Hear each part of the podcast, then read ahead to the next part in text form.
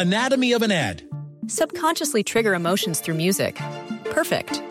Define an opportunity. Imagine talking to millions of people across the U.S. like I am now. Identify a problem. Creating an audio ad is time consuming. Offer a solution. Utilize cutting edge AI. Imagine creating all that in under 30 seconds. Well, we did to create this ad. To learn more about AI in the audio industry, download the white paper from audiostack.ai. Este es el podcast de Rocío Córdoba. Una mujer como tú. Te voy a compartir algo que nos sorprendió muchísimo y es que resulta que en diciembre del año 2022 se hicieron dos encuestas em, realizadas por la Universidad de Harvard, una con adolescentes y otra con papás y tutores. E identificaron que los dos grupos están sufriendo tasas similares de problemas de salud mental, mientras que el 18% de los adolescentes dijeron que sufrían ansiedad, lo mismo pasó con el 20% de las mamás y el 15% de los padres. La depresión afectó al 15% de los adolescentes y al mismo tiempo al 16% de las mamás y al 10% de los padres. Esto no quiere decir que hayan vivido momentos de tristeza, porque digamos que eso sería algo normal. No, es algo aún más profundo.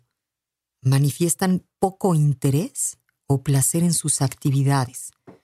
Se sentían mal, deprimidos, sin esperanza. Más de la mitad del tiempo, es decir, en niveles considerados alarmantes por parte de los expertos. Y otro dato preocupante, resulta que esta investigación estima que un tercio de los adolescentes estadounidenses tienen al menos un padre que sufre de ansiedad o depresión.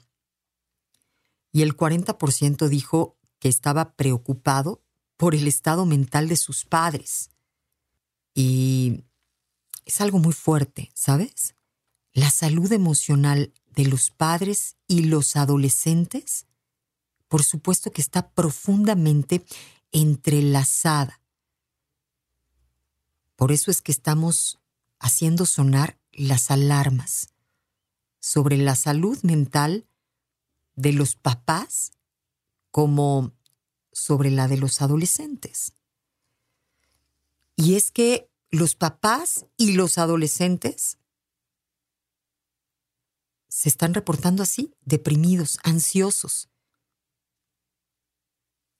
Y entonces esto hace que, que se hieran mutuamente de muchas formas, que la relación vaya enardeciendo, que se echa a un lado el respeto. Digamos que están en modo supervivencia o sobrevivencia.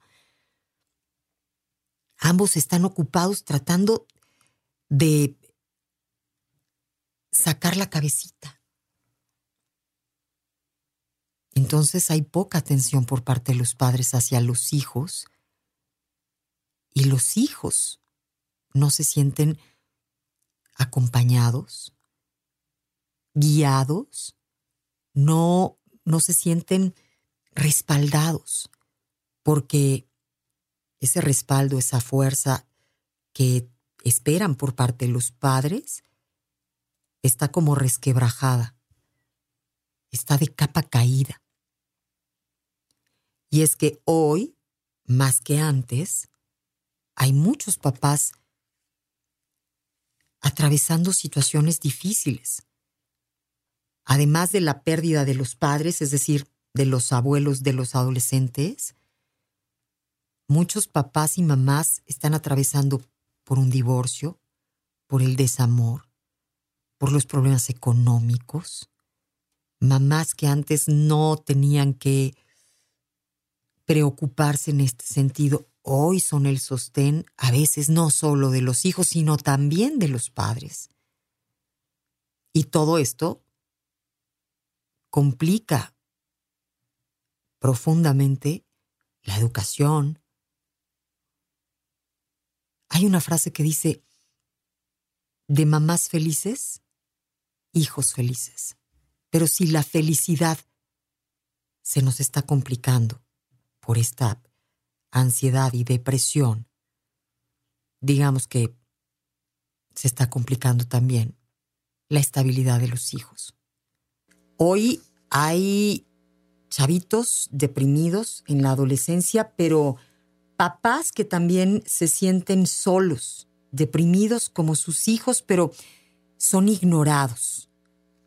Y esto es algo serio y lo vuelve hasta peligroso. Resulta que mm, esta depresión puede comenzar tanto en los padres como en los adolescentes. Y hay una expresión que dice, eres tan feliz como tu hijo menos feliz. Y tener un adolescente deprimido o muy ansioso a menudo, por supuesto, se vuelve estresante y contribuye a la ansiedad y a la depresión del padre o de la madre. Si eres un adolescente que vive con un papá deprimido, retraído, crítico, enojados, porque por supuesto que hay papás que saben manejar mejor esa depresión, pero hay otros que no. Es muy posible que, pues esto lo interprete el adolescente como que los papás no lo quieren o que los papás están decepcionados de él y esto puede afectar directamente la autoestima de los, de los chavos. Ellos interpretan que el estado de ánimo de los papás es culpa suya. Además están los adolescentes, pues ya sabemos, en esta edad en la que buscan naturalmente su propio espacio, su autonomía, están desafiándonos, desafiando los límites y y por lo mismo, porque ya te cierran la puerta, o si te la abren, te la abren así poquito y te dicen, ¿qué onda, ma? ¿No? Como diciendo, ¿qué se te ofrece? Rapidito. Pues los papás a veces nos sentimos más desconectados o, preocupados porque sabemos menos de ellos. Y esta es una de las razones por las que los papás, pues están, digamos que, también más vulnerables a diferentes sentimientos. Los papás en esta etapa también reportan que a veces se sienten solos, que reciben poca atención. Y se supone que en la historia, pues el papá o la mamá son los fuertes. Entonces, digamos que los reflectores van hacia el hijo la atención está sobre él. Pero el papá y la mamá, decíamos que hoy también reportan sentirse pues mal emocionalmente por diferentes razones. Y esta realidad no solo se registra en los Estados Unidos, también se ve en América Latina.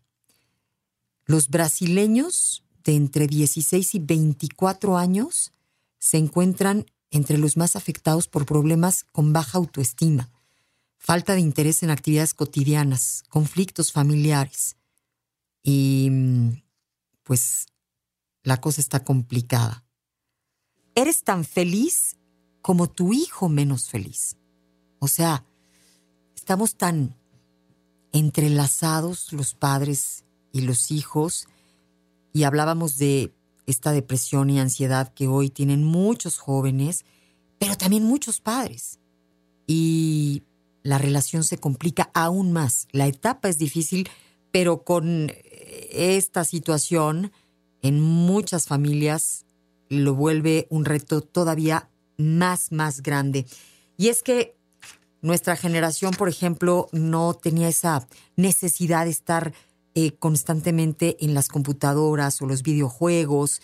Y hoy, digamos que, además de todo lo que sabemos que sucede en esta etapa de la vida, los hijos se meten más aún en sus cuartos, en sus mundos, en sus computadoras, tabletas y demás, y se complica esto de la salud emocional, el poder estar, digamos que, en mayor contacto.